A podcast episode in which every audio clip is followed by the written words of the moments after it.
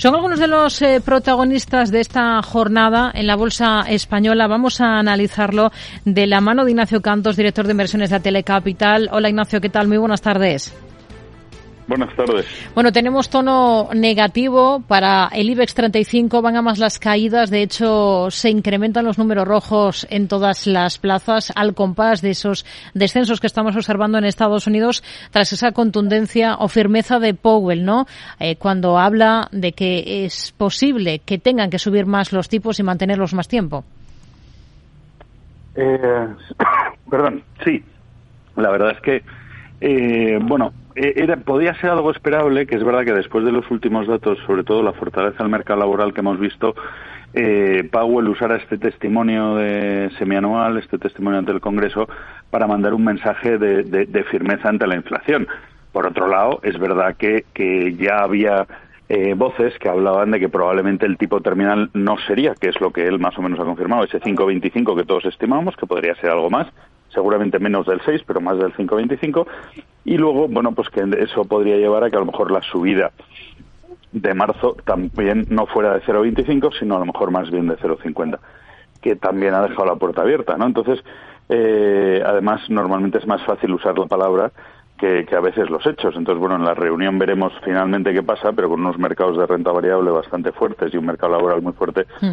pues bueno, es una forma de intervenir en el mercado eh, vía la palabra. Sí, asegura que la Fed está lista para acelerar las subidas de tipos si la inflación, como estamos viendo, no, no cede. Si miramos a valores protagonistas, hoy tenemos un nombre propio, el de Indra, como reacción a la salida de su consejero delegado.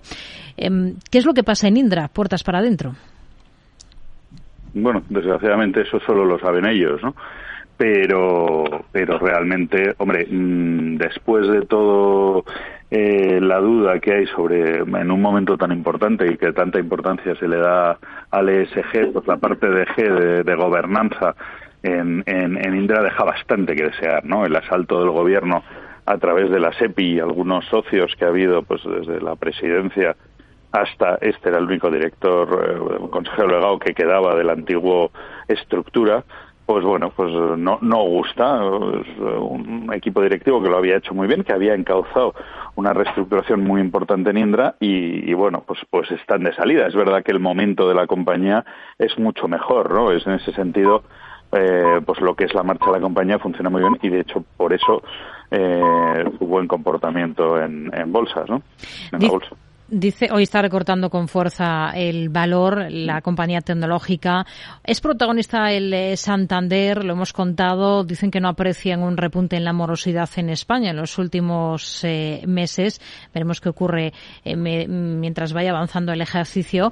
¿Qué potencial al alza estiman ustedes que, les, que, le puede quedar al Santander? Bueno, vamos a ver. viendo un poco, ya que habíamos hablado de ellas, las declaraciones de Powell, también las que hizo Lagarde la semana pasada aquí en España y demás, eh, parece que los tipos van a ser más altos de lo que esperábamos. Hablábamos del tipo terminal americano en el 5.25, pero se esperaba un 3, 3 y poco en Europa y, ya estamos hablando más bien de tipos cercanos al 4.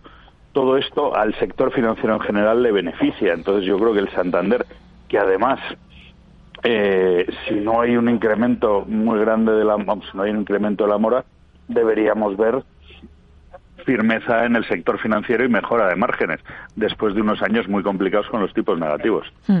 Hoy vemos que rebota acciones renovables. ¿Cuál es la visión que tienen ustedes para esta compañía?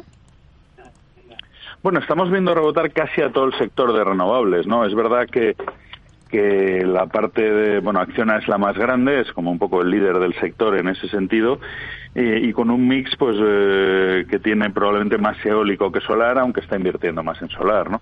Bueno, eh, nos gusta el sector de renovables en general y podría ser eh, Acciona una de las de las opciones dentro de esto.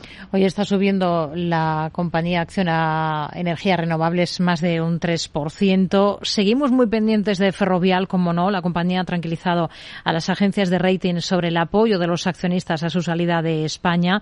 Espera que el porcentaje del capital que ejecute el derecho de separación sea residual. ¿Cuál es la visión que tienen ustedes ahora para Ferrovial, justo una semana después de ese anuncio de traslado de sede a Holanda?